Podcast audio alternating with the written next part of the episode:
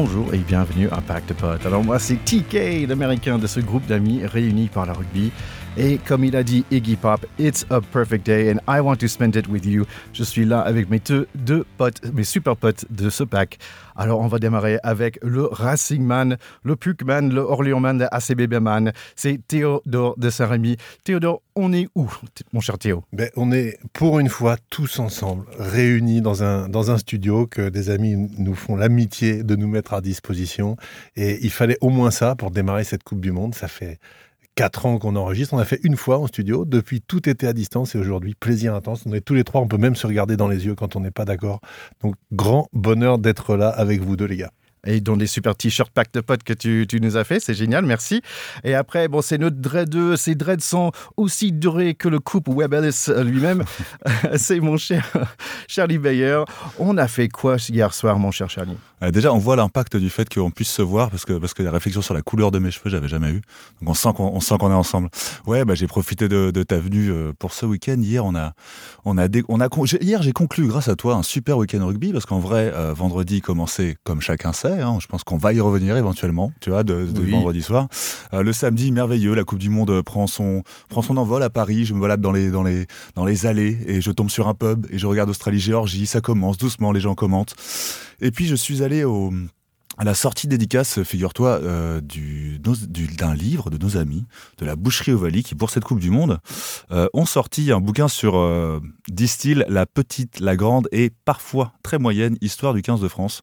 Donc voilà, le, titre est donné et j'ai vu notre ami euh, de Oval Masqué avec lequel on a un peu échangé et peut-être, peut-être qu'on le reverra sur ce podcast. Et pour conclure ce week-end-là, pardon, eh ben on a eu la chance tous les deux d'aller place de la Concorde pour tester ce Rugby Village du, du World Cup et c'était très cool de partager un match avec toi. C'était super, super cool, le Rugby Village.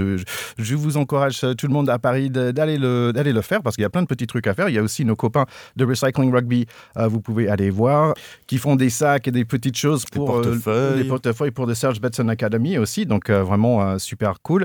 D'ailleurs, Serge Betson va être le 11 octobre, il va être à La Bolle. donc si vous êtes de Nantes, Saint-Nazaire et tout ça, Saint-Nazaire, pardon, vous pouvez aller le, le voir. C'est tous les bénéfices de cette euh, soirée va pour son association Serge Betson Academy qu'on adore. Bah, normalement, je voulais faire un petite minute américaine parce que le NFL a quand même démarré, mais je vais vite. Hein. Mon cher Théo, je suis désolé, mais tes euh, Cincinnati Bengals, ils ont perdu.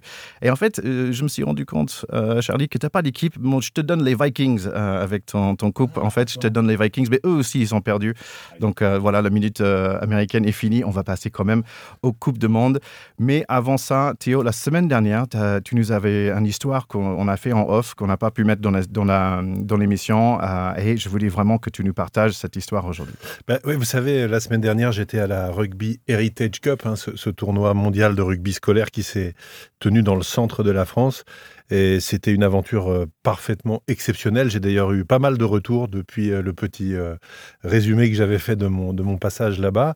Et franchement, j'ai été hyper marqué par l'événement lui-même, qui réunissait, je le redis, 500 enfants venus des quatre coins du monde pour faire ensemble un tournoi de rugby scolaire, mais aussi un tournoi de cuisine et de communication visuelle sur les valeurs du rugby. Donc un projet fou, et tellement fou qu'il avait été adoubé notamment euh, par des, stars du rugby, et en particulier François Pinard. Euh, personne n'a besoin de revenir sur euh, l'identification de, de, François Pinard, l'homme à qui Nelson Mandela a remis la Coupe du Monde 95 et son histoire folle puisque ses deux fils ont eu comme parrain Nelson Mandela, euh, ce qui est quand même euh, une histoire qui en, qui en fait une icône absolue. Euh, au-delà de l'émotion et de la force et le charisme que, qui s'est imposé à moi quand je l'ai rencontré. On a quand même parlé rugby cinq minutes à la fin de notre rencontre et il m'a dit pour être champion du monde, il faut cinq choses. Je lui ai dit ah bon, ah bon? Vas-y, dis-moi lesquelles. J'ai j'ai gratté tout ce qu'il m'a dit. Il m'a dit le premier truc, c'est un mental de gagnant. Et tu regarderas toutes les équipes, à part l'Afrique du Sud en 2019, qui avait un contexte particulier, toutes les équipes qui ont été championnes du monde sont majoritairement constituées de joueurs qui sortaient de périodes où ils ont énormément gagné en province, en pays, en club. Euh, et il dit, c'est principalement de ça qu'est fait la base de tout, un mental de gagnant. Ensuite, il dit 2, 8, 9, 10, 15 world class players Pourquoi? Parce qu'il touche plus le ballon que les autres. J'y avais jamais pensé, mais c'est vrai. C'est toujours euh, le talonneur qui lance, le 9 et le 10 qui font jouer, le 15 qui est sur les ballons hauts. Et il dit, si tu as un trou dans la raquette sur ces postes-là, tu peux pas être champion du monde. Ensuite, c'est un peu banal, mais ça vient en plus d'un Sud-Africain. Il faut un gros pack, no scrum, no win. Les Anglais le disent toujours et lui le dit manifestement, c'est essentiel. Ensuite, quatrième point très important, la qualité des leaders. Et il me dit des leaders dans l'équipe et autour de l'équipe. Donc, il faut des gens qui sont capables de resserrer les troupes quand ça, quand tombe, euh, des gens qui sont des coachs qui sont capables de passer une soufflante euh, à la mi-temps qui a de l'impact et que les joueurs soient pas en train de regarder leur godasse. C'est le quatrième et le cinquième, il m'a dit un peu de chance. Voilà. Donc j'ai adoré cet entretien avec lui. Je pense qu'on pourrait regarder tous les matchs et faire peut-être même des théories sur tous les champions du monde en disant est-ce qu'ils avaient vraiment toutes ces qualités-là? J'ai regardé un peu, je crois que c'est assez vrai. Puis j'ai passé notre équipe de France au tamis de ce, de ce truc-là. Et je me dis qu'ils me paraissent pas trop mal placés quand même, si on, si on prend ces critères assez, assez sympas. Donc, François Pinard, on verra si tu avais raison. bah, super. Je vais le, le test Pinard. c'est une bonne idée. C'est le Pinard test. Oui, le Pinard test, c'est une super bonne idée. Mais une chose qui est intéressante, je pense que ce côté de leadership dans notre équipe de France aujourd'hui, par rapport à 2019, où en fait, on ne savait pas qui était le leader, en fait, quelque part. On avait Guillaume Guirado qui, qui était là. Mais en fait, derrière lui, on avait qui? Et aujourd'hui, on peut dire, bah, quand on a dit, bah, en fait, c'est Dupont qui va être le capitaine, je pense pour vous, mais je me souviens de dire, bah, en fait, il y a tellement d'autres personnes qui peuvent prendre ce poids-là. Pourquoi le donner à ce pauvre jeune, entre guillemets. Euh, mais en fait, il le mérite bien, il le prend bien son rôle. Mais en fait, on a quoi, trois autres, quatre autres personnes qui peuvent être un, capitaine derrière lui? Bien sûr. Et, Guillaume Guerrado, que tu cites, qui était un remarquable joueur. Euh, typiquement, c'est un joueur qui avait beaucoup perdu en équipe nationale en dépit de prestations individuelles et personnelles de grande qualité parce que c'était un sacré joueur mais on l'avait dit, c'est un peu un capitaine de la loose. Ils, avaient perdu énormément de matchs et avec Montpellier, ils n'avaient pas encore été champions quand il y était. Avant, il était à Perpignan, c'est pareil. Donc, c'était un battant, c'était un grand joueur, mais il s'était pas construit un mental de gagnant. Et ça, je pense que c'est déterminant par rapport au Pinot test. Ouais, et aussi par rapport à les victoires dans les U20. par rapport aux victoires des U20 et aussi euh, La Rochelle dans le, dans le European Champions Cup. La Rochelle, Toulouse, euh, les victoires des U20, comme tu dis, euh, maintenant la plupart des joueurs qui sont dans notre équipe de France aujourd'hui ont été champions du monde U20, on le sait, contre les Blacks, contre des Sudaf, contre des Anglais. Cette génération-là n'a plus peur. Mais il y a aussi, je pense, il y a quelque chose que Pinard n'a pas pu voir de son point de vue de, Sud-Africain, mais pour être euh, champion du monde, euh, je pense à la, au Pinard Test, il faudrait rajouter avoir un Sudaf dans son équipe. Je pense que c'est euh, un des critères. Tout simplement parce qu'il y a toujours un Sudaf dans une équipe. Allez, une chose qu'on espère, c'est qu'on a le cinquième élément, on a la chance qui est avec nous. Euh, surtout, on a le public qui est derrière nous. Moi, je, ah. lis beaucoup de presse internationale, internationaux et tout le monde dit Waouh, le public français, c'est vraiment derrière leur équipe. Ça vaut minimum 5 points, apparemment. Les analystes disent ça, ça vaut 5 points. Je pense que c'est 5 points de plus euh, que euh, vous, nos chers écouteurs, le public donne à notre équipe, à nous. je pense que ça va être très utile un, de ces jours très bientôt. C'est étonnant qu'il n'ait pas parlé de ça d'ailleurs dans, le Pinard Test. Euh, sur la chance, alors la chance, elle peut tourner peut-être même à la fin. Pour l'instant, et on va un peu en reparler, on joue un peu de malchance, notamment sur les blessures quand même. Mhm. Mais l'histoire n'est pas terminée. Exactement. Je ne sais pas pour vous, les gars, mais je suis à fond, je suis prêt pour parler de ce rugby Coupe de Monde. On y va? Je pense qu'on peut y aller. C'est parti.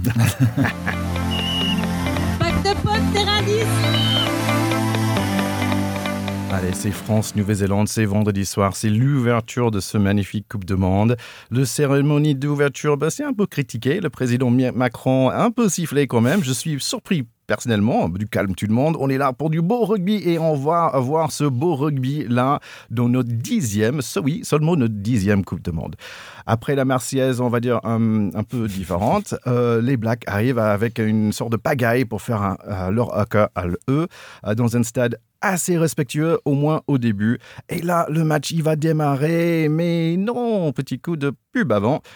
Et mon Dieu, essayons deux minutes par les Blacks. Grosse percée au milieu par Ioné le 13, suivi par le coup de pied pour le 11 qui va nous poser problème toute la soirée. Telia. Essai, mais coupe de pied raté 5-0.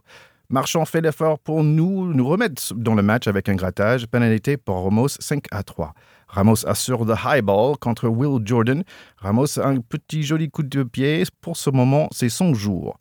il fait 40 degrés sur le terrain, c'est pas de bail, il n'y a pas de clim, donc le joueur transpire beaucoup et le ballon glisse.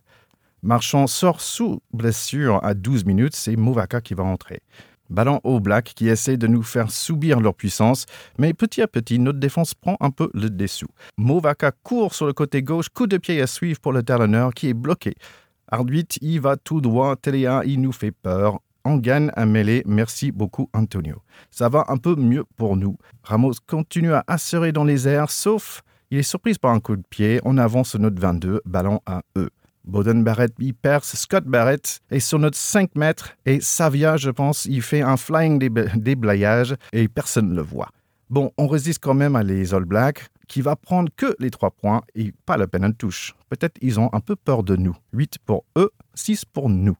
Jacob Pepper nous donne un pénalité et Ramos va la passer à 50 mètres. 9 à 8 pour nous à 27 minutes. Après, plein de choses qui se passent. Grosse séquence pour Barrett. Aldrit perd son casque. Telia approche de notre 5 mètres. Dupont dans un course à pied pour le ballon libre. Tout ça en 2 minutes. Les Blacks sont à nouveau sur l'attaque, mais Aldrit plaque et y gratte. Pono court partout, mais pas dans la bonne direction. Heureusement, on a aussi des coups de pied énormes de Ramos et Dupont pour nous sortir des situations difficiles.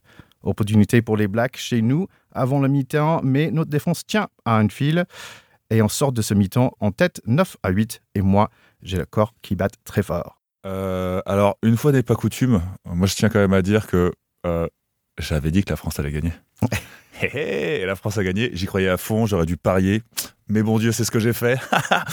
et euh, non, non, mais moi, même, même comme tu dis, euh, ce, début de match était un peu, euh, un peu refroidissant, on va dire. On va dire qu'il faisait très chaud. Les All Blacks ont mis la clim dans le stade assez rapidement.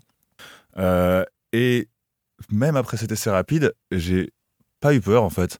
Il y avait une sorte de confiance. Je pense c'est ce dont on avait parlé déjà depuis, depuis très longtemps avant, mais, mais cette, ce mental de gagnant en fait qu'a obtenu cette équipe de Galtier, euh, je l'ai vu clairement là. C'est-à-dire que tu vois, même aux attitudes, il n'y a pas eu de, main sur le front, il n'y a pas eu de. C'était OK, OK, 5 points.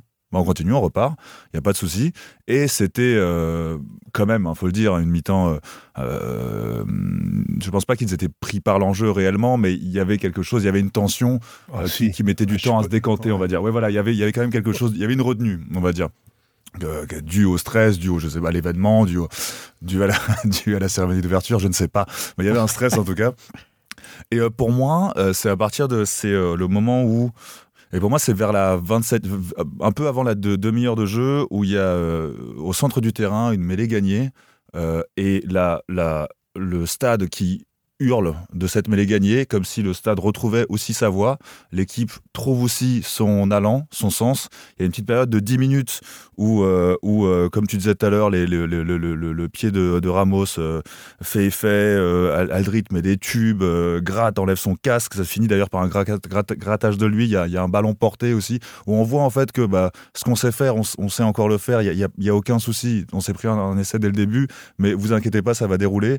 Et on arrive vraiment au vestiaire euh, bah, en tête et, euh, et, en se disant ok ça, ok ça on a mis du temps pardon mais on n'a pas paniqué et tout, tout, va tout va bien tout va se passer exactement comme ça devait se passer. On est encore cette équipe on est encore cette équipe de gagnants on sait encore jouer euh, les blessures ne, ne, nous inquiètent pas tant que ça parce que les remplaçants sont bons rassurez-vous revenez à la deuxième ça va être encore mieux quoi Ouais, tu dis ils n'étaient pas pris par l'enjeu. Là-dessus, je suis pas d'accord. Pour moi, ils ont été totalement tétanisés les cinq premières minutes. Et honnêtement, euh, on le serait à moins, comme on dit. Euh, ça fait trois ans qu'ils savent qu'ils vont jouer les Blacks en match d'ouverture de la Coupe du Monde chez eux devant 80 000 personnes. Et jouer là-dessus la première place du groupe qui dira qu'ils joueront contre le deuxième, qui est soit l'Afrique du Sud, soit l'Irlande en face. Donc, excuse-moi, l'enjeu, il est énorme. Et effectivement, sur ce coup d'envoi, euh, les mecs sont, sont pas trop là. Euh, qui perce au milieu du terrain, ça nous est pas arrivé de nous faire percer comme ça sur l'action euh, inaugurale d'un match depuis deux ans, deux ans et demi. Donc c'est hallucinant. En revanche, très vite, effectivement, ils se remettent en mode action, pas d'affolement. On commence pas effectivement à se dire, euh, mais est-ce que on rêvait depuis trois ans? On avait déjà battu les Blacks, on leur a mis 40 points dans ce dans ce stade. Tout ça, c'était pas vrai. En fait, euh, notre destin va nous rattraper. On, on joue une équipe du Sud, on va s'en prendre 30 comme d'habitude en disant merde. Non, non, non, non, non. On se calme, on redescend, on est dans notre plan. C'est vraiment ça qu'on a senti. En dépit d'une très mauvaise nouvelle qui est quand même la blessure de Julien Marchand après 12 minutes de jeu, ce qui est quand même une énorme tuile, parce qu'on disait tout à l'heure, euh, World Class Player 2, 8, 9, 10, 15. bon, bah là, on a déjà le 2 et le 10 qui sont sur le flanc quand même, hein, euh, plus le pilier gauche, euh, etc. Donc ça fait quand même un, petit peu beaucoup, mais on l'avait vu, et d'ailleurs, il avait marqué un doublé contre les Blacks il y a un an et demi. Movaka, il fait une rentrée d'enfer. Peur de rien, euh, extraordinaire. Il a remis toute l'équipe en confiance. Les mecs se sont dit, non mais c'est bon en fait, il y a Piato qui est là, ça, va le faire quand même. Voilà. Donc moi je pense qu'on est chanceux de tourner à 9-8, euh, parce que sur une mi-temps comme ça, on n'a pas dominé de la tête et des épaules. On a la botte de Thomas Ramos qui est juste exceptionnelle, qui nous maintient la tête hors de l'eau. Et c'est vrai que à la mi-temps, a priori, ils se sont pris quand même une vraie soufflante par Galtier qui leur a dit les gars, c'est pas ça qu'on est venu faire quoi. On n'est pas là pour se rattraper et se, tirer les, bouts de ficelle pour tourner à 9-8. On a un autre plan. Et c'est ce qui se passe un peu en deuxième mi-temps. Bah, je suis content que vous deux, vous étiez assez sûrs de vous. Moi, c'était pas forcément le cas. Allez, deuxième mi-temps, euh, il y avait Wardy qui commençait avec un joli percé. Moi, j'aime bien quand c'est les piliers qui galopent. on avance petit à petit, mais c'est les All Blacks qui vont marquer l'essai avant nous. Il y avait un en avant, je pense, assez euh, facile, on va dire, de voir, mais bizarrement, c'était pas appelé. Bon, ok. Jamais, jamais du replay, en fait, dans ce match. Je trouvais ça assez bizarre. Je trouve que les six nations, bon, on voit un peu plus de replay. Même les commentateurs pensent que l'arbitrage était un peu bizarre de ce moment-là. Allez, c'est 13 à 9 pour eux.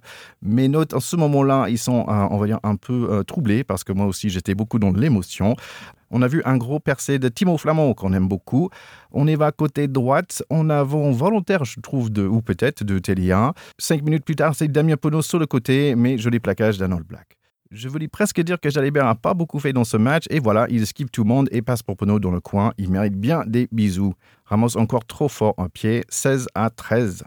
Will Jordan va faucher le Ramos dans l'air et fait bosser les mecs dans la vidéo. Carton jaune mérité. Encore des fautes pour les Blacks, ça fait beaucoup quand même. Ça serait bien si on marque. 62 minutes, Ed Sheeran est rentré pour Aaron Smith avec ses cheveux rouges. C'est brouillon partout, mais plutôt dans notre faveur. Encore des fautes des Blacks, Ramos ajoute 3 points, 19 à 13, mais on n'est pas à l'abri d'un essai transformé. Le 11 au Black encore dangereux sur le côté, mais bien défendu par Pono et Vincent qui chopent le ballon. Will Jordan fait encore une autre erreur et Ramos fait le nécessaire 22 à 13. On va gagner ce truc, les gars. Truc de fou, Mouvaka fait un coup de pied à suivre, malheureusement laissé entre Ramos et Pono est refusé. C'est plutôt Jaminet qui va la marquer quelques minutes plus tard avec un autre grattage de Vincent. 27 à 13. C'était un match de dingue, mais vraiment un victoire méritée. Ouais, on a, on a vu aussi les Blacks vraiment baisser le pied. Je pense que tourner derrière au score aussi leur a fait mal. Et ils ont été extrêmement sanctionnés en deuxième mi-temps. Ils avaient été dominés en mêlée fermée en première mi-temps ils l'ont été encore plus en deuxième.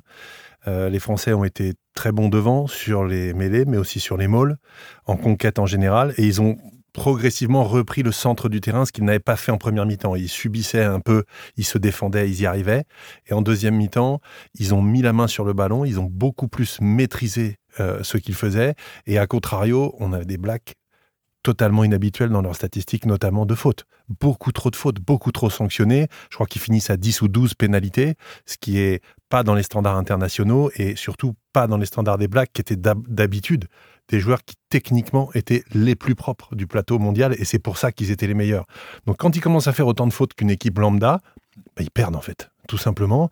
Euh, la faute de Will Jordan, euh, carton jaune, elle est grossière. C'est des fautes que les joueurs de classe mondiale ne doivent pas faire. Soit tu montes, tu vas au ballon, tu disputes, ça peut tomber. Soit quand tu es au sol, tu vas pas toucher le joueur. C'est quand même euh, une faute absolument grossière. tout à la fin du match, il y a aussi une passe d'un All Black qui va directement en touche. Je ne sais pas si vous vous rappelez cette scène. On voit jamais ça chez les Blacks. Les Blacks, c'est l'équipe qui a construit sa domination du rugby mondial en étant meilleure, plus rapide, plus précise et plus forte que les autres dans les 15 derniers mètres. Ils ne font jamais ces erreurs-là. Donc, je crois qu'ils se sont fait un peu étrier par la, presse néo-zélandaise d'ailleurs. Mais ils sont tombés là je pense tout simplement sur plus fort qu'eux. Euh, et ça les renvoie quand même euh, à, des cauchemars et à des difficultés pour se projeter comme l'équipe qui domine et qui peut se permettre de faire, et on, y reviendra après, un AK pour exprimer sa domination avant. Je trouve que le AK, il est décalé quand tu perds après, quand tu te mets à perdre plusieurs fois, ça commence à devenir un truc un peu. On a envie de leur dire, les gars, jouez d'abord au rugby. Pour le AK, on verra après, les gars. Ouais, ouais, je suis, je suis entièrement d'accord avec toi. Il y, a, il y a un côté, euh, il y a un côté un peu. euh, J'aime bien cette comparaison. Je crois que j'avais déjà sorti, mais tu vois, dans Batman versus Superman, tu vois, quand Superman, non, quand Batman dit à Superman, "Can you bleed?" Tu vois, et quelquefois comme ça, on se rend compte que les Néo-Zélandais peuvent saigner. Euh, Il y a un truc où bah, deux, perdre deux matchs d'affilée, ils le font pas souvent. Perdre un match de poule en Coupe du Monde, ils le font jamais. Enfin, jusqu'à vendredi. Jusqu'à vendredi dernier, ils le faisaient jamais. Donc oui, il y a un côté un peu, euh, ils redeviennent humains, quoi, ils redeviennent accessibles et tout. Et comme tu dis, sur les petites, euh, sur les fautes, en fait, euh, d'ailleurs pas les petites, mais sur sur les fautes qu'ils ont faites, on, on a vu que euh, s'ils ne, ne deviennent pas du jour au lendemain une mauvaise équipe, euh, ils deviennent une équipe moins qui marche sur l'eau, à laquelle elle nous a habitués, quoi, un peu un peu moins un, peu moins déifiés que ce qu'elle nous a, que ce à quoi elle nous a habitués. Et comme on est ensemble, je vois que Théo veut parler. J'ai oublié de dire un truc, Thierry. C'est important ce que tu dis sur l'en avant. Le deuxième essai de Téléa, qui est un joueur que je ne connaissais pas, que j'ai découvert, ce joueur a du feu dans les jambes. Ah il, est exceptionnel. Il nous a fait très mal, il nous a fait peur plusieurs fois pendant le match. C'est de loin celui qui a été le meilleur chez les Blacks. Et après avoir un peu sauté sur mon siège quand il l'a accordé, je t'accorde et je fais une parenthèse que j'ai trouvé la réalisation de TF1 catastrophique. On a attendu la 30e pour revoir la percée de Yohanné qui amène le premier essai, ce qui est quand même inadmissible, très honnêtement. Euh, il, faudrait qu'ils aillent prendre des cours de cadrage et de montage euh, chez, Canal et chez Fran- France Télévisions, qui pourtant parfois fait aussi des conneries, mais manifestement ils connaissent mieux le rugby qu'eux. Euh, et cet essai, il y est. Pourquoi? Parce que ce qui compte, quand tu fais une passe et que tu avances avec de la vitesse, tu trimbales de l'inertie avec toi et ton ballon, parce que tu le lances, il a aussi l'inertie avec lui qui le fait aller vers l'avant. C'est pour ça que les arbitres regardent que la passe est au départ vers l'arrière et qu'elle est orientée vers un joueur qui est effectivement derrière le porteur. En revanche, elle peut arriver avant parce que la course du porteur donne son inertie au ballon dans la passe aussi et c'est pas en avant. Donc c'est un peu pénible euh, à voir et c'est un peu difficile à comprendre, mais c'est vraiment vrai. Oui, Théo, là, j'ai besoin d'un whiteboard et mon cours de physique, euh, de, de- au moins au lycée. Euh, Vas-y, Charlie. Ouais, non, moi c'était, bah, du coup, petite parenthèse audiovisuelle. Euh, la réalisation a été décriée. C'est la réalisation non pas de TF1 mais de World Rugby. Ah. Et, euh, et le manque de ralenti Pardon, en TF1. fait est dû, euh, pardon TF1, si tu nous regardes, l'ami. Et, euh, et paraît-il, le manque de ralenti en fait est dû au fait qu'ils veulent pas, euh, surtout les, les situations litigieuses, ils évitent les ralentis en fait euh, pour les stades. Voilà, c'est, euh, c'est ce qui est officiellement dit de la part de World Rugby, qui est le réalisateur officiel. Je veux juste finir ma petite idée sur, cette deuxième mi-temps. hein. Donc euh, j'avais parlé en effet de cette, disparition peut-être de la superbe euh, des All Blacks. Mais par rapport à l'équipe de France, il y a aussi ce truc que j'avais déjà ressenti contre l'Australie, où tu as ce moment où, il y a une première partie où peut-être le stress en effet de l'événement, mais où ils sont un peu euh, comme un boxeur qui teste son adversaire. Et dans les combats de boxe, on, voit rarement des actions brillantes euh, lors du premier round. Il y, a des, tours de chauffe, ils se tournent autour. Et une fois qu'ils savent quoi faire et comment agir, là, ça part un peu en, en, en, en- en violence, belle à voir, on va dire. et là, j'ai l'impression que c'était le cas, donc cette équipe de France, euh, avec l'Australie déjà, et là, avec la Nouvelle-Zélande, que vers l'heure de jeu, il y a un truc où, ok, c'est bon, on sait, on y va, et on envoie du jeu et on envoie ce qu'on sait faire. C'est très intéressant tu dis ça parce qu'en fait, leur, leur, euh, leur match dans ce match-là, c'est un peu l'opposé de normal, où c'est plutôt nous qui marquons d'abord. Et en fait, on a vraiment des difficultés dans les 20 dernières minutes. C'est là où on prend le plus de points. Et ce match-là, c'était complètement l'opposé. C'est eux qui ont marqué d'abord. Mais par contre, nous, à la fin, on a, on a, pu, euh, on a pu mettre vraiment le main sur le match. Mais je te rejoins dans le sens que, tiens, on a, encaissé, euh, on a encaissé quelques coups. Et, mais après, on a, on a dit, bah, tiens, on, peut faire face à cette équipe. Théo, j'apprécie ton, ton commentaire par rapport le, le, le en avant là, qui était vraiment euh, pour moi c'était euh, flagrant, mais en fait donc je suis monté dans les dans les tours, on va dire. Et c'est, je pense que c'était un premier match aussi pour les arbitres parce que j'ai vu plusieurs fois des petits trucs. Il y avait une fois où le euh, Jalibert a fait un coup de pied du 22 et l'autre qui dit non non c'est sorti direct, mais il était dans son dans son 22. C'était un- en fait il y avait beaucoup de petites choses comme ça. Je pense que peut-être le prochain match ou la semaine prochaine on va voir euh, peut-être un, un peu de meilleur arbitrage un peu partout. J'espère, on, on a vu, on, on va y revenir aussi, mais un, un arbitrage euh, un peu polémique quand même de Pays de Galles, Fidji, donc je pense qu'on n'a pas Aussi, fini de, ouais. de le voir. L'arbitrage, ça reste difficile. Le rugby, il y a beaucoup de règles, donc il est facile de se tromper. Il faut être tolérant avec les arbitres. Euh, de temps en temps, c'est un peu lourdingue. Allez, on a beaucoup de rugby encore les gars. Est-ce que vous avez d'autres choses sur ce match? Oui, moi, je, vous savez euh, que je suis pas un grand fan du haka. J'aimais le haka. Euh, J'aime bien le haka des filles euh, parce que je le trouve plus euh, retenu, plus mesuré. Je n'aime pas ce qui est devenu le haka, c'est-à-dire un produit marketing qui se dépasse lui-même et qui se cannibalise un petit peu. J'aime pas cette notion euh, de trans qui mettent maintenant dans le haka dans un sport où on le sait, la santé des joueurs est en question et où on demande justement à tous les joueurs d'être en pleine maîtrise d'eux-mêmes. Donc je trouve que ce truc est décalé. Et alors l'autre maintenant, euh, qui est arrivé avec sa pagaie, qui est en une espèce de lance, c'est quoi le coup d'après? Ils viennent avec un croc de boucher, une tronçonneuse, euh, une calache. Non mais c'est ridicule en fait. La je, je trouve que ça va beaucoup trop loin. Et euh, je, je, trouve que quand on regarde des AK d'il y a 10, 15, 20 ans, oui c'était équilibré, c'était intéressant.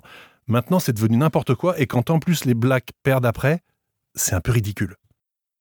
Ouais, après, il y avait, il y avait le haka. Bon, moi, moi, en vrai, je trouve ça, je trouve ça, euh, je trouve ça mignon, quoi. Euh, on sent qu'il y a plus une marque de respect. On a préféré avec euh, Ticket le Fidjien, haka Fidjien, sur lequel on va revenir et tout. Mais euh, pour moi, c'était pas le pire qu'il y a eu dans cet avant-match, hein, si, si vous voulez mon humble avis, parce qu'il faut quand même, qu'on parle de cette c'était vraiment, j'étais perdu moi dans ce truc. Euh, c'était euh, Super Dupont, il était déguisé en Super Dupont, euh, Jeannot. Je sais pas si tu connais, c'est un personnage de fiction un peu qui se moque un peu de, de, des clichés en fait français. Et là, cliché, il y en avait en veux-tu, en voilà. Euh, c'était paraît-il de ceux qui étaient dans le stade pas fait pour un truc de stade dans la, dans la, dans, dans la façon dont c'était euh, aménagé. Hein. C'était pas non plus trop fait pour la télé, semble-t-il, parce qu'on savait pas où on était.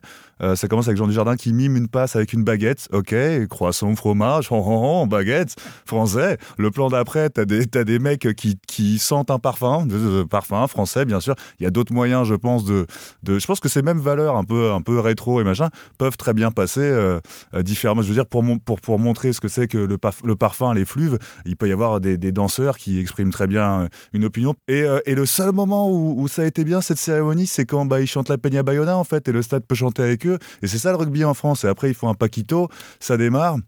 Il manquerait plus que les Français montrent que c'est des contestataires jusqu'au bout et qu'ils fassent des huées pour X raisons plus tard. Et on avait un peu tout ce qu'était la France, quoi, avec un Paquito, des huées et, euh, et une Peña Bayona. Pour moi, c'était plus là-dedans. Et je trouvais que cette cérémonie était, ne s'adressait pas, euh, je sais pas à qui elle s'adressait, mais je trouvais ça, pour moi, c'était un égo trip de, de Jean Dujardin et c'était un peu naze je trouve que la curée de la presse, des médias depuis, pour se foutre de la gueule de ce truc-là, et de foutre tout ça au 36e dessous, alors oui, c'était un petit peu lourdingue sur les clichés, mais est-ce qu'on a le droit, comme quand on fait les choristes, Monsieur Batignol, Gérard Junior dans les années 40 ou 50 avec sa petite bagnole, son petit béret, est-ce qu'on a le droit de dire Ouais, c'est sympa aussi, c'est des trucs qu'on aime bien, c'est des images d'épinal qui parlent à beaucoup de gens y compris à l'étranger, sans se faire traiter de, euh, je sais pas quoi, de fan du passé. Alors, Jean Dujardin, c'est un Versaillais, puisque son frère en particulier jouait au, rugby club de Versailles.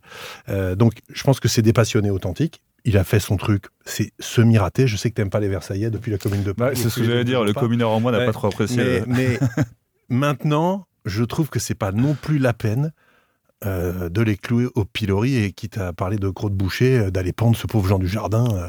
Alors, alors, petite parenthèse, pour moi, c'est pas parce que c'était passéiste hein, que j'ai pas aimé, c'est parce que c'était mauvais. Mais... Peut-être. mais... ok, ok, un point pour toi. bon, nos chers écouteurs, si vous avez des conseils pour la prochaine, vous pouvez envoyer ça à notre cher Charlie. Hein, oui. Vous cherchez sur tous les réseaux sociaux. Je ferai une mise en scène que c'est super, tu vas voir, il va y avoir des trucs. Allez, on va passer à des autres matchs de la journée. Allez, Italie, Namibie. En fait, c'est un Namibie. Ah, c'est incroyable, j'arrive pas à le prononcer dans les deux langues. Euh, bon, il y avait sept essais par sept Italiens différents dans ce match. Bravo à Tommaso Alain avec ses 17 points au pied. Bon, pas grand chose à dire sur ce match. 52 à 8. On passe alors à Irlande-Roumanie, 82 à 8 pour Irlande. Roumanie, ils ont quand même marqué le premier essai, mais c'est 12 essais par des Irish, 4 personnes avec des doublés. Ils ont au moins eu la gentillesse de laisser quand même marquer des avants. C'est très gentil de leur part. Allez, on passe à Australie-Georgie, un match que moi, personnellement, je pensais allait être un peu différent. 18 à 3 au premier water break pour Australie, beaucoup plus physique euh, que j'ai pensé côté Wallabies. Seule petite action pour les... La seule action d'attaque pour Georgie était un peu un long coup de pied à suivre pour Yashvili. Vraiment pas de solution pour les Lelos. Pendant que les Wallabies prennent 3 points chaque opportunité ils ont. Je pense qu'ils ont appris ça chez nous. Le 9, euh, Tate McDermott avait plutôt un bon match avant d'être KO sur le terrain euh, pendant, une action plutôt prometteuse pour les Georgiens. Il a reçu un genou euh, de numéro 8 au visage. C'est quand même dangereux le rugby. Nick White, avec son joli moustache, va rentrer pour finir le match. 21 à 3 au mi-temps. Le score final, ça va être 35 à 15. Et si j'ai pas dit quand même, il faut dire que Crambété, c'est un monstre mais c'est aussi le numéro 15, Donaldson, qui va faire un doublé, le start de match, parce qu'il a eu 27 points. Ouais, chez les Australiens, ce qui est à noter, effectivement, c'est leur arrière et les deux ailiers, qui sont euh, des flèches, des caisses en plus, ils sont gaillards comme c'est pas possible. Donc c'est vraiment des joueurs qui sont capables de faire, euh, de retourner des matchs. Et le 14, il a quand même un nom qui est improbable. Il s'appelle Nawakanita Waze. C'est quand même chiant à dire mm. pour un commentateur. Trop de syllabes pour moi. Euh, polynésien euh, japonais un peu. C'est pour ça que j'aime Dupont. Mais juste sur, sur ce match, c'était quand même un, peu tristoun parce que on attend, on attend quand même, euh, c'est une surprise pour personne, mais après ce week-end, le match de, de l'outsider, du underdog qui va nous faire quelque chose. Et là, bon, on avait envie de, de mettre un petit biais sur la Géorgie quand même parce qu'ils nous sont sympathiques, ils sont, ils sont, ils sont proches de nous, on va dire. Et puis, et puis, puis The King in the North, quoi. On préfère le nord au sud, on va dire. Mais euh, mais voilà, il y avait, quand même eu ce, petit tournant. On y, on a cru quand même jusqu'à la, la moitié de la seconde mi-temps quand même, il me semble, où il y a ce 15 euh, géorgien qui fait une percée, euh, qui y va, qui a du monde derrière. Et la vache, on y croit. Mais qui nous fait une cagade, qui oublie complètement. Alors moi, j'ai évidemment râlé sur lui, mais c'est un bon joueur au demeurant. Je pense que peut-être la fatigue physique de jouer à 14 contre 15 euh, lui a enlevé 2-3 neurones à ce moment-là. Il a dû transpirer des neurones. Et, du coup, il nous fait une cagade. Et malheureusement, derrière, le ballon repris par l'Australie qui finit à l'essai. on s'en relève pas d'un truc comme ça quand on essaye, quand on y est presque, quand on veut faire une remontada. Et qu'au moment où on doit concrétiser un temps fort, ça se retourne contre nous. double peine c'était un peu dur, mais voilà, j'y ai, cru avec les Géorgiens et malheureusement, euh, ce joueur a fait, euh, fait sa petite boulette. Voilà. Allez, tu as parlé de 14 contre 15, donc on va parler de Argentine contre l'Angleterre, ah où on attendait un gros match, mais on va plutôt recevoir des, cartons et des coups de pied. Euh, des à 10 minutes, il y a un carton pour chaque équipe, c'est 3-3. Avant qu'on apprend, en fait, ça va être carton rouge finalement pour Tom Curry. On pense que le match va être déjà plié, mais pas exactement. C'est un match qui est un peu mal à s'ouvrir, des coups de pied très très hauts avec des plaquages très très forts et beaucoup de en avant aussi, surtout par les Pumas. C'est Ford qui se montre très inspiré par un certain Johnny Wilkinson. Il va claquer un drop. Et puis il va la faire encore un autre drop de 50 mètres. C'est alors pour ça qu'ils ont pris lui et pas Marcus Smith. 9 à 3. Les Argentins vont essayer de faire un drop aussi, mais non, c'est pas pour eux. C'est Ford, il va faire le troisième. Incroyable. 12 à 3 à la mi-temps. Le seul truc aussi impressionnant dans ce match, c'est les talents linguistiques de l'arbitre français, qui est au moins trilingue. Deuxième mi-temps, les Argentins vont remonter le pont un tout petit peu, mais encore trop de fautes. Les Anglais sont réalistes 15 à 3, va devenir 24 à 3. Et finalement, les Argentins en vont avoir une opportunité, mais ça ne marque pas pour Matera. Le match va finir 27 à 10, l'émotion des Argentins sans armes face à l'expérience des Anglais. Ouais, alors c'était euh, c'était quand même jusqu'à la 79e euh, un match sans essai. Hein. C'était la première la première petite euh, bulle déconfite un peu parce qu'on attend quand même sur papier, même si bon, on a, suivi ces équipes-là avant, chacun s'est déconvenu, je ne vise personne, bonjour l'Angleterre, mais, euh, on attendait quand même quelque chose d'assez haut niveau hein, à ce niveau-là, et un match sans essai au final. Grosse déception de la part des Argentins, en tout cas les Argentins ont, été très très très décevants. Euh, J'ai trouvé euh, nos, experts ingénieurs Matera et, et Kremer on même pas euh, fait jouer leurs armes de prédilection, euh, un peu de, rugosité. Euh, c'était triste au possible. J'ai forcé de constater que, bah, en fait, moi, j'ai trouvé les Anglais beaux, quoi. Parce que, enfin, voilà, on a, on a, fini par encourager les Anglais dans cette histoire. Ouais, c'est ça. Parce que, euh, bon, je, je, pense honnêtement, n'importe qui qui a joué au, rugby, être dans cette configuration où tu joues à 15 contre 14 et les mecs, petit à petit, step by step, te mettent quand même les 3 points et remontent et te mettent 20 points à 0 en étant un de moins, tu, tu dois péter un câble. Et je pense que ce qui s'est passé, ils y ont perdu la tête, en fait, les, les, les Argentins. Et pour en revenir à, à, la petite couronne que je me dois quand même de, de donner aux Anglais, ça a été très. Je pense qu'ils ont réellement pris. Euh, on, dit euh, prendre euh, la saison match après match. Ils ont vraiment pris minute après minute ce match et au lieu de, de, jouer grand bras ou de je ne sais pas quoi, ils ont vraiment rock après rock avancé, gratté, aller chercher des fautes chez l'adversaire et, et, trois points par trois points, drop après drop. Ils sont ils, ils sont remontés comme ça et je trouve ça assez fort. Euh, notre, notre ami Théo euh, sait que les Racing Man ont gagné une finale comme ça, d'ailleurs à 14 contre, contre 15 euh, assez tôt. ils ont quand même réussi à être champions en 2016, derrière. En 2016. Et, et, voilà, je trouve, je trouve ça très fort de, en étant un de moins, en étant très pragmatique, remonter comme ça. Le match n'a pas été à la hauteur. On s'est, on s'est un peu endormi devant, il faut l'avouer. Le match n'a pas été à la, hauteur des attentes, mais les Anglais ont donné une leçon de pragmatisme rugbystique. On a un peu l'impression d'avoir vu un match d'il y a 20 ans. C'est-à-dire que zéro essai, zéro créativité. Tout ce qu'on voit aujourd'hui et qui permet de contourner les défenses, c'est-à-dire c'est pas de côté avec des passes qu'on fait franchement reculer pour retrouver une ligne qui a un cran derrière et qui va jouer sur les extérieurs, qu'on voit dans toutes les équipes. On n'a pas vu ça une fois dans ce match. Les Argentins ont été débiles. mais débiles. Ils ont fait que de rentrer dans la terrine des Anglais sans, réfléchir. Kremer et Matera les premiers, des débiles. Euh, vraiment aucune capacité à se dire ok on est un de plus on a une heure à jouer est-ce qu'on peut calm down deux minutes et se dire comment est-ce qu'on va réussir à foutre les Anglais à la piole, sachant qu'on sait quand même que ces Anglais sont dans un état mental catastrophique, ils viennent de perdre contre les Fidjiens à Twickenham. Mmh. Eh ben non, tu leur donnes tout pour qu'ils te renversent la situation à 14 contre 15, qui se regonfle, et à la fin, ça va être quoi Des champions du monde anglais dans deux mois Parce que, non, au secours. Donc, moi, ce match m'a foutu en colère. Je voulais que les Argentins foutent la tête au fond du seau aux Anglais. Ils, ont, ils se la sont foutus à eux tout seuls comme des grands. Ils ont été mauvais comme des cochons. Et franchement, oui, George Ford, il nous a fait un truc à la Rob Andrew des années 90, quoi. Je te tape trois drops, c'est génial. Hmm. Ça m'a rappelé en 2007, euh, c'était un Sud-Africain qui avait fait ce tour aux Anglais en quart de finale, je crois, de la Coupe du Monde, qui était au Stade de France.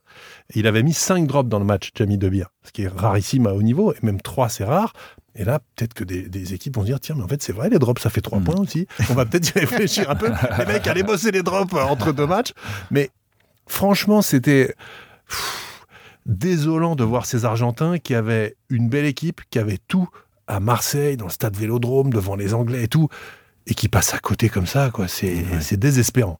Mais en fait, comme tu dis aussi, c'est la confiance anglaise qui commence à monter. Il y avait Marler qui arrêtait pas de chambrer. Le pauvre, je, sais pas, qu'il est en U15, euh, le, pilier euh, argentin, c'est incroyable. il, a l'air tout jeune.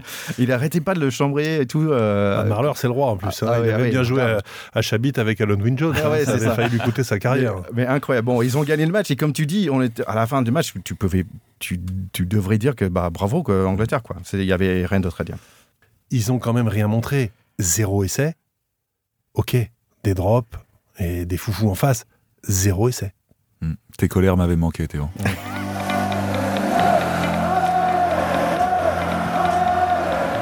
Allez, on passe à dimanche avec Japon contre Chili. Euh, c'est un match que j'ai pas pu voir. J'étais euh, dans le train pour venir ici à Paris.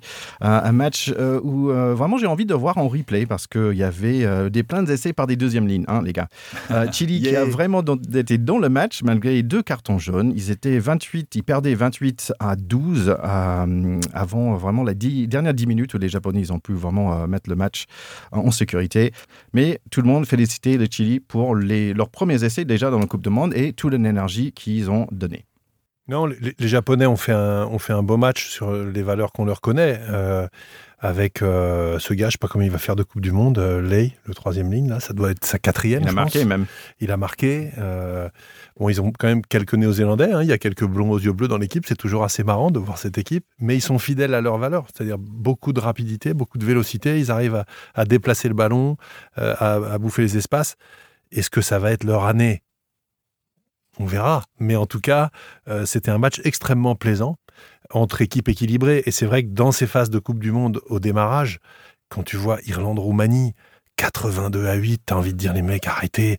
Quand tu passes 40, euh, quand tu passes 40 grains, on dit les gars allez, on va jouer aux cartes. Là, au moins, c'est équilibré. Donc entre les équipes qui se valent dans les queues de tableau, euh, personne n'est ridicule en sortant. T'as un gagnant, t'as un perdant, tout le monde se tombe dans les bras, mais tu te dis pas qu'est-ce que je fous là, quoi. Bah, tu parlais d'un match euh, agréable à regarder. Bon, on va passer à Afrique du Sud contre l'Écosse. Euh, si vous aimez bien voir les beaux bébés musclés, euh, c'est très bien. Sinon, c'était pas peut-être le match pour vous. Moi, personnellement, pas fan des couleurs des Soudaf. On dirait des Dolphins de Miami dans les NFL. Il y a un arbitre que je connais pas. Un match quand même assez équilibré, on va dire, dans nos premières mi-temps. 6-0 pour Afrique du Sud à 30 minutes avant un super défense pour, pour les Chardons. mais les gagnés qui, on va les offrir leurs premières trois points. 46 minutes finalement, les Bucks vont marquer le premier essai du match. C'est Peter de Saint-Trois euh, en version euh, rouleau compresseur, 11 à 3. Beaucoup de pénalités euh, et transformations ratées, par contre, au pied pour les Sudaf. Après, les Sudaf, ils profitent vite. Libok avec un no-look pass au pied, quand même pas mal pour le 14 RDC. Du coup, c'est 18 à 3 à 52 minutes. On attend la réponse des guerriers écossais, mais leur attaque n'est pas très inspirée aujourd'hui. Il faut attendre jusqu'à 63 minutes avant que les Écossais entrent dans le 22. Colassi, il y partout. C'est une espèce de pieuvre qui arrache les ballons. Heureusement, Kinghorn est là en défense pour les Écossais avec quelques actions de classe. Il y a Colby qui galope un peu et le nouveau 9 euh, de Sudaf, euh, le remplaçant William C, qui lui aussi il est très rapide. Et finalement, c'est Finn Russell qui revient au secours chaque fois. Bref, les Chardons se fanent devant la maîtrise des Bocs. Oui, c'est un match qui est hum, triste pour les Écossais parce qu'en fait, il s'est passé exactement ce qui était annoncé par les Bocs et par les commentateurs qui avaient dit les Écossais ont une super équipe, ils vont souffrir et à la 60e, ça va craquer. Et en fait, on le savait avant, on l'a vu pendant et à la fin, c'était ça le bilan. C'est terrible. Ils ont été ultra dominés devant. Comme ils sont incroyablement valeureux, courageux et qu'ils ont quand même une très belle génération, ils ont tenu parce qu'à la mi-temps, il n'y a rien, 6-3 ou 9-3, un truc comme ça. Euh, donc tu te dis, sur un malentendu, ça peut le faire. Et puis le début de deuxième mi-temps, d'un seul coup, ça se met à dérouler. Les mastodontes, euh, bah, ils ont fait le job. Hein. Ils ont simplement roulé sur les Écossais. Et les Bocs sont quand même très inquiétants. Ils sont tenants du titre. Ils ont une équipe sans aucun point faible. Tu as dit le no-look pass du 10 qui était une merveille. Franchement, c'est l'action du week-end pour moi du point de vue de la classe technique, qui était absolument superbe. Ils ont des ailiers qui sont des fusées, des Allende au centre. Il pourrait jouer deuxième ligne, le mec, tellement il est gaillard. Ils sont quand même extrêmement inquiétants. Euh, j'ai adoré notre petit Finn Russell avec ses cuillères c'est venu d'un autre âge, il n'y a que lui pour faire ça. Il a un physique de souris au milieu des éléphants, c'est improbable, mais je l'ai trouvé absolument génial. Et puis, euh, on voit à quel point ils ont été dominés. Regardez Van der Merwe, l'ailier. Alors, il est sud-africain de naissance, mais il joue en équipe d'Écosse. Il a éclairé le tournoi destination. Je, J'ai même dit, ce sera peut-être même le meilleur joueur du monde de l'année, tellement il est bon. On ne l'a pas vu. Ils n'ont pas touché un ballon, donc la pauvre charnière des Écossais, sur le reculoir, terrible, absolument terrible. Il y a une autre chose en plus qui fait peur hein, par rapport aux les Sudaf, c'est que si moi je les suis sur les réseaux sociaux, et en fait, ils ont une espèce de, de, truc euh, intouchable, leur, amitié, leur camaraderie. Il y a, il y, a un, il y a un truc quand tu les vois, des images d'eux ensemble, tu dis, ah, il y a une vraie équipe là. Bah, gagner une Coupe du Monde, je pense que ça rapproche un peu. Quand même. Ouais, Peut-être. j'ai cru quand, quand tu as commencé ta phrase par il y a un truc qui fait peur quand même, j'ai cru que tu allais nous parler de Etzabet. Mais... Euh, ah oui, c'est vrai. il fait peur aussi comme truc. mais il s'est blessé dans ce match. Ou des maillots. Et puis quand il sort, t'as Sneeman qui rentre.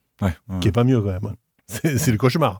Mostert, Sneeman euh, et tu peux voyager. Il y a du bestiau, Ça soulève de la viande. Allez, on va passer au dernier match du week-end. C'est Pays de Galles contre Fidji. Et nous, on a eu le plaisir, mon cher Charlie, d'être au Rugby Village à, Paris, à Concorde. Super moment, euh, dis donc. Complètement allongé dans l'herbe avec toi, mon ami. c'était très bien. L'herbe artificielle, mais quand même, c'était sympa. Et dire que vous n'aviez pas encore vos t-shirts. Ah, c'est dommage. Je les, aurais, je les aurais jeudi à la ah, Concorde, pour, euh, pour ceux qui veulent me repérer. Donc, si vous voyez un grand, un grand Dre 2 euh, avec un pacte pote t-shirt, il faut aller dire coucou, mm. Charlie. Au visage d'ange, rajoute aussi, ça fait bien, bien ça. Mm. Allez, ça démarre, comme tu avais dit, mon cher Charlie, un joli AK, euh, mais les trois premiers points sont, pour les rouges et les premiers, le premier essai aussi par Adams, 8 à 0. Les Fidji, ils sont bien quand même, la 13 le prouve. Il arrive lancé direct de Toulon et casse la défense pour marquer, 8 à 7. Après, il fait un petit passe pour Radradra qui fait un passe pour le 7, c'est 14 à 8 pour Fidji. Ils sont pas mal dans les mêlées non plus, les Flying Fijians, mais les pénalités commencent à tomber contre eux. Deuxième touche pour les Rouges, mais ils sont face à une superbe défense de Fidji. George North va passer quand même 18 à 14. À 34 minutes, les avants fidjiens go to work avec des pick and go, pick and go sans arrêt.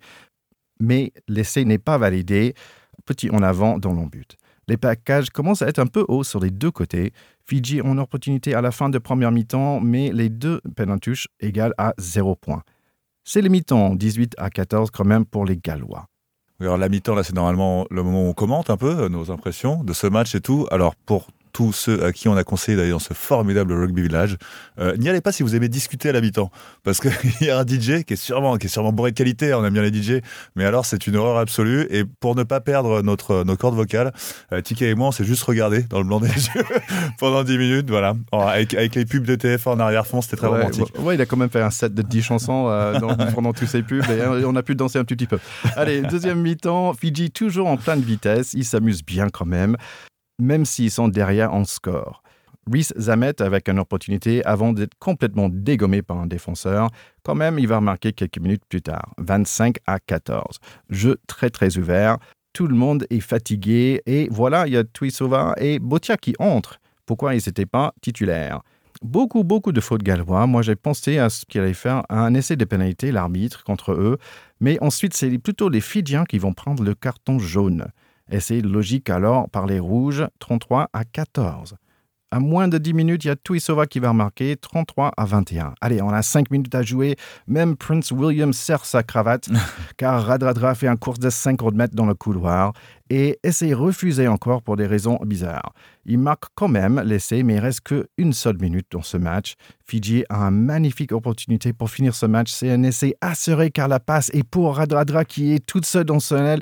Sauf, sauf sauf que en avant, le pauvre Pays de Galles va gagner 32 à 26.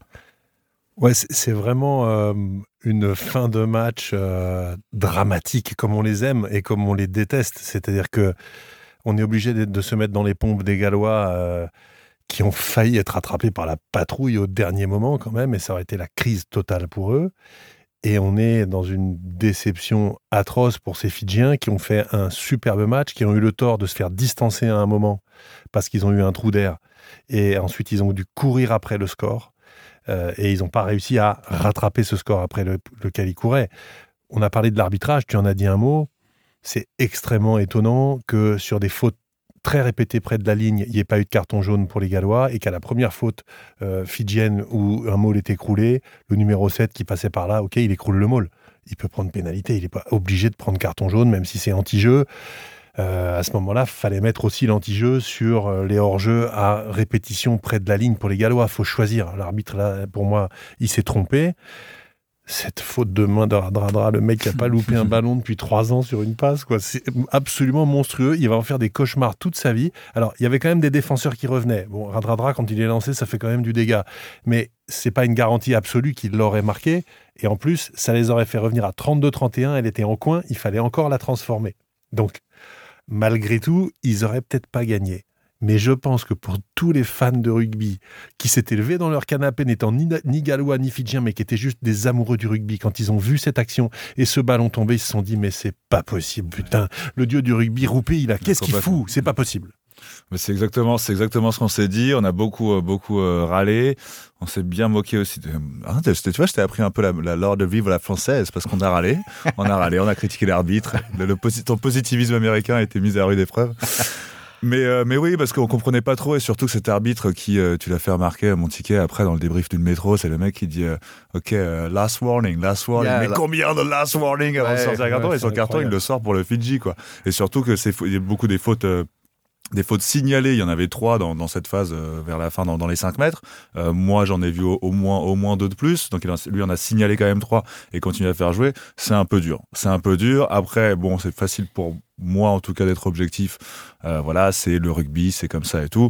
Mais bon, on a, on a vraiment, on a vraiment euh, euh, frémi pour, pour ces Fidjiens. Pour moi, c'était le, premier match, à part évidemment le match d'ouverture, mais c'était le premier match de cette Coupe du Monde où il y avait ce côté un peu. Ça doit exister en, en américain une expression pour dire se lever du fauteuil. Tu vois, c'était un, un, sit from the chair match, je sais pas, jump from the chair, match. Et voilà, donc on a, on a, on a beaucoup. Il y avait ces émotions Coupe du Monde quoi pendant ce match, mais il y avait cette erreur d'arbitrage. Il y avait aussi beaucoup, tu l'as dit quand tu as parlé de la rentrée de de Botia et Tuisova, euh, l'inexplication de pourquoi ils n'étaient pas sur la feuille de match euh, du départ, euh, vu, vu surtout au vu de la rentrée qu'ils font, la rentrée qu'ils font, ouais, ouais dire. Et donc du coup un peu, voilà. tout ce que je retiendrai de bien de ce match, parce y a quand même un truc ultra positif, hein, c'est que l'hymne fidjien, c'est le seul qui passe au filtre des, des enfants de cœur là qui nous font des, des hymnes catastrophiques Je repris en arrêter, canon. hein. Je crois Et- qu'ils vont arrêter. hein, Je pense, j'espère qu'ils vont arrêter. leur truc. Mais ce qui est, ce qui est incroyable, c'est que sur l'hymne fidjien, ça marche, parce qu'il y a un truc un peu chanté comme ça, avec des... donc ça marche le canon. Mais je crois bien que c'est le seul hymne sur lequel ça marche, et j'espère, euh, et je- d'ailleurs, euh, Théo, tu n'es pas le seul à penser ça, puisque même, euh, euh, même euh, Brian O'Driscoll, BOD, a dit, c'est- il, est, il, est, il est plus diplomate, hein, il a dit les enfants c'est formidable, on les aime tous. C'était très bien pensé, il fallait essayer de trouver quelque chose de neuf pour ces hymnes, mais visiblement ça n'a pas marché. La bonne nouvelle pour Fidji quand même, c'est qu'il sort avec deux points. euh, deux Oui, points oui, pour, euh, bonus offensif, oui, c'est bonus vrai. défensif, c'est vrai que c'est chouette. Est-ce que ça va leur suffire pour se qualifier? C'est quand même pas gagné. Maintenant, il faut qu'ils aillent taper les Australiens. On sait qu'ils ont toujours quand même beaucoup de mal contre les équipes de l'hémisphère sud qui euh, leur marchent dessus depuis euh, 70 ans. Donc, mentalement, c'est compliqué pour eux. Mais je me dis avec des joueurs, de Naya Salevou, là, qui s'appelle aussi. J'allais- En fait, ouais. il s'appelait Waïsea avant. Non, en fait, C'est toujours appelé Naya Saleh-vous, mais quand, quand il était en top 14, comme il en avait marre qu'on écorche son prénom, il avait demandé à s'appeler Weiser. euh, Qui est le début de son nom. Qui est le- qui est son Mais de- quel ouais. joueur, mais quelle santé. Ah c'est extraordinaire. Bah, c'est, bah, on, on sent, on sent qu'il est passé dans un club euh, qui lui a fait beaucoup de bien, quoi, je pense. avec le stade français, ça va nous énerver. Je ne dirais rien. hein. Ouais, malheureusement pour Fidji quand même, ils s'en sortent leur numéro 10, euh, Caleb Muntz. Donc c'était une super semaine de rugby et on a encore une autre super semaine de rugby après. Donc là, je vais dire les matchs qui suivent. À vous de me dire qui va gagner. Allez, Nouvelle-Zélande, Namibie, Euh... Nouvelle-Zélande. Samoa, Chili, Samoa. Wales, Portugal, c'est- bref, oui. Les pauvres. Irlande, Tonga, Irlande, mais j'attends de voir et j'aimerais bien que les Tonga en pètent un ou deux. C'est pas gentil. hein. Afrique du Sud, Roumanie, Euh, j'ai, que des faciles, moi, Afrique du Sud. Australie, Fidji, Ah Allez, moi je vais mettre une pièce sur les Fidji. ouais, Hmm. Angleterre, Japon. Allez, moi je vais me mettre une pièce sur le Japon. Yes Et bien sûr, on a France-Uruguay.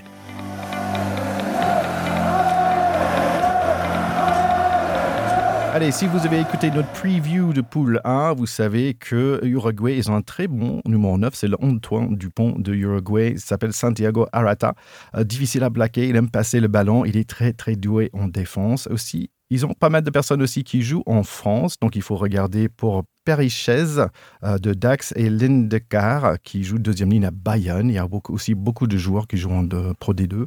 Euh, il y a aussi le, troisième ligne assez petit, il est 1m76 pour 88 kg. Donc j'ai envie de voir ce, jeune homme apparemment euh, sur des replays que j'ai vus. Il, court vite et il plaque dur. Donc j'aime bien les, personnes comme ça. Et aussi un autre truc qui est bien pour Fidji, par exemple, il y a beaucoup de joueurs qui jouent ensemble. Tous les autres joueurs qui jouent pas, on va dire en Europe, bah, ils jouent tous sur la même équipe qui a gagné le Super Liga de Amérique du Sud.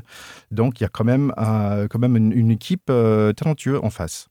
Oui, en théorie, ça fait partie des équipes qui se font quand même marcher dessus par le top 10 mondial. Donc, euh, il ne devrait pas y avoir de suspense sur le score à l'arrivée. Maintenant, au rugby, il faut toujours faire attention. C'est 15 contre 15. Euh, L'excès de confiance n'est jamais bon conseiller. Quand il y a un tel écart, en général, on rattrape le coup à la fin quand on s'est loupé au début. Enfin, ce serait quand même un, un séisme effrayant si les Français perdaient contre l'Uruguay. Et ce qui est bien, je trouve qu'avec, euh, bon, ma- maintenant quand même, on a un peu plus de, d'égalité entre toutes les équipes. Euh, et ça fait parce que tu vas reposer qui, en fait, sur l'équipe de France? On n'a pas encore la vraie composition de la 15 de France, mais voici ce qu'ils ont dit le Figaro. En 15, Jaminet, après Biel Biari, avec Vincent et Moé Fénin en centre, Villiers aussi à l'aile. Astois et Loukou pour le charnière.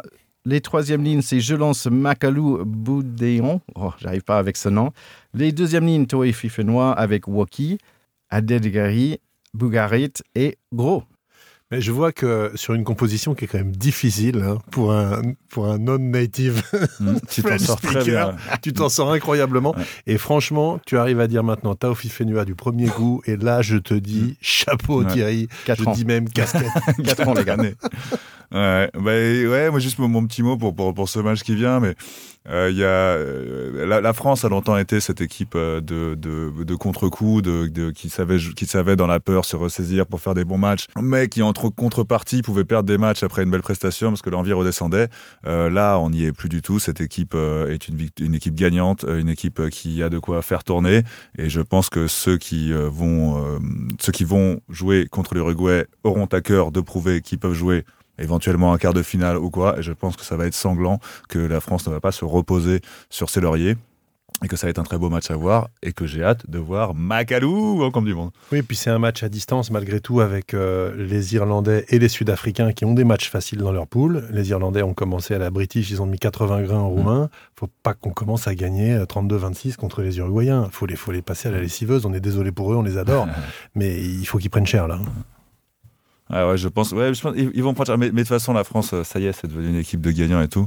Et, euh, d'ailleurs, à propos de cette prédiction que j'ai faite euh, sur la victoire contre la Nouvelle-Zélande, de, je me gargarise de, ce, nouveau statut de, de, de, de devin sportif. Et je vois la France championne du monde.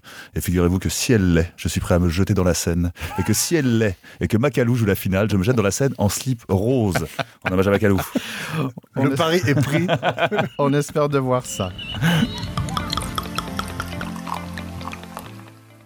Donc vous retrouvez votre pote du pack en ce mercredi pour attendre le match de demain qui nous fait retrouver cette Coupe du Monde qu'on a attendu impatiemment. Et ces trois jours, j'imagine, sans match ont été durs pour vous, mais pour la prochaine fois qu'il y aura un petit break comme ça, moi je ne peux que vous conseiller. Euh, il y a eu un docu sur Canal assez, assez, beau en fait sur Antoine Dupont et du Runner, sur, sur son ascension, un peu sur, sur comment il est arrivé capitaine. C'est très beau, c'est un, un garçon, en plus d'être un futur champion, déjà champion. Euh, euh, en plus d'être brillant sportivement, c'est quelqu'un de, très humain et vous le découvrez dans ce reportage que je vous conseille vivement. Et pour ceux qui n'ont pas Canal et ne veulent pas télécharger légalement, c'est des gens bien, euh, il y a aussi sur Internet gratuitement une, banque, soutien du rugby, qui nous propose terrain favorable, encore une fois, la saison 4 cette fois-ci. C'est toujours sur les valeurs du rugby et c'est toujours avec des gens qu'on adore revoir, Thierry Dussautoir, Johnny Wilkinson, Colissi, Yamako, qu'on n'aimait pas voir sur un terrain mais qu'on aime bien voir maintenant. voilà, je vous le conseille, c'est beau, c'est très rugby et, et ça, de, ça fait patienter jusqu'au prochain match quand il n'y en aura plus. J'aime quand Charlie soutient les multinationales de la finance. Allez voir Babylone. Moi, j'ai un petit coucou à faire à nos amis de la Plombée. La Plombée Rugby, c'est un, un, jeu d'intérieur de pétanque. Vous connaissez ce jeu qui est peut-être le plus démocratique du monde. Hein. Il suffit de quelques boules à lancer près d'une boule plus petite qui amuse les gens du monde entier. Eh bien, ce jeu, messieurs, dames, est français. C'est ça la France. Il aurait peut-être dû avoir ça à la cérémonie d'ouverture, un peu de pétanque. C'est ce qui manquait. Euh, en tout cas, la Plombée, c'est euh, ce jeu, mais fait pour y jouer dans des locaux, dans des bureaux. Donc évidemment, c'est doux. Et c'est sur un terrain de rugby, il faut se rapprocher de l'embut et non pas d'un cochonnet. Regardez la plombée rugby et si ça vous amuse, euh, jouez-y en entreprise, vous ferez des heureux et nous, on est très content d'être potes avec les gens de la plombée. Et moi, je vous dis, nos chers écouteurs, n'oubliez pas qu'on a un petit groupe de fantasy sur le, sur le site de euh, World Cup, en fait. Donc, euh, si vous avez des questions, vous pouvez nous faire un petit texte. Vous cherchez pack de potes, en fait, sur le fantasy. Euh, moi, je suis deuxième, hein, pour l'instant. Je suis assez content. Je comprends pas trop bien euh, comment ça fonctionne. Euh, pour l'instant, j'ai mis des, des, joueurs, il y a des points qui suivent. Devant moi, il y a Chucky Noff. Je pense que ça devrait être un demi-mêlée. Et Marat, euh, qui est numéro 3. mais voilà, de, merci de nous rejoindre. C'est le password, c'est C128XFBJ. Dernière chose, les gars, euh, déjà en vrai, j'ai oublié comment euh, vous êtes grand. C'est dingue, je suis 1m87, mais face à vous, je suis un tout petit. Hein, vous êtes un tête de plus grand que moi. Mais euh, une chose qui est plus grande que ça, euh, c'est mon amour pour vous. Hein. Oh. Ça fait 4 ans quand même qu'on fait ce podcast. 4 ans quand je suis venu en fois à Paris pour vous proposer cette idée. Et je suis vraiment content parce que là, on est euh, ensemble, you know, together. Et en fait, ce qui est superbe, c'est que je trouve que notre amitié est de, de plus en plus fort, plus en plus remplie. Euh, et j'adore ce moment avec vous. Merci beaucoup, mes potes. Ces Américains sont fantastiques. et nous aussi, Thierry, c'est un, un, honneur de, de, de, partager ces moments avec toi. Et je pense que si un jour tu retournes vivre aux États-Unis, tu pourrais être le monsieur rugby des US, peut-être un peu grâce à nous. Il faut dire que là-bas, il n'y a pas beaucoup de concurrence dans ce domaine, mais tu es le plus rugby des Américains et c'est pour ça qu'on t'adore. Moi, je peux pas te répondre là tout de suite, je suis encore un peu ému. Allez tout le monde, ciao ciao, à la semaine prochaine. Salut, à plus. Salut.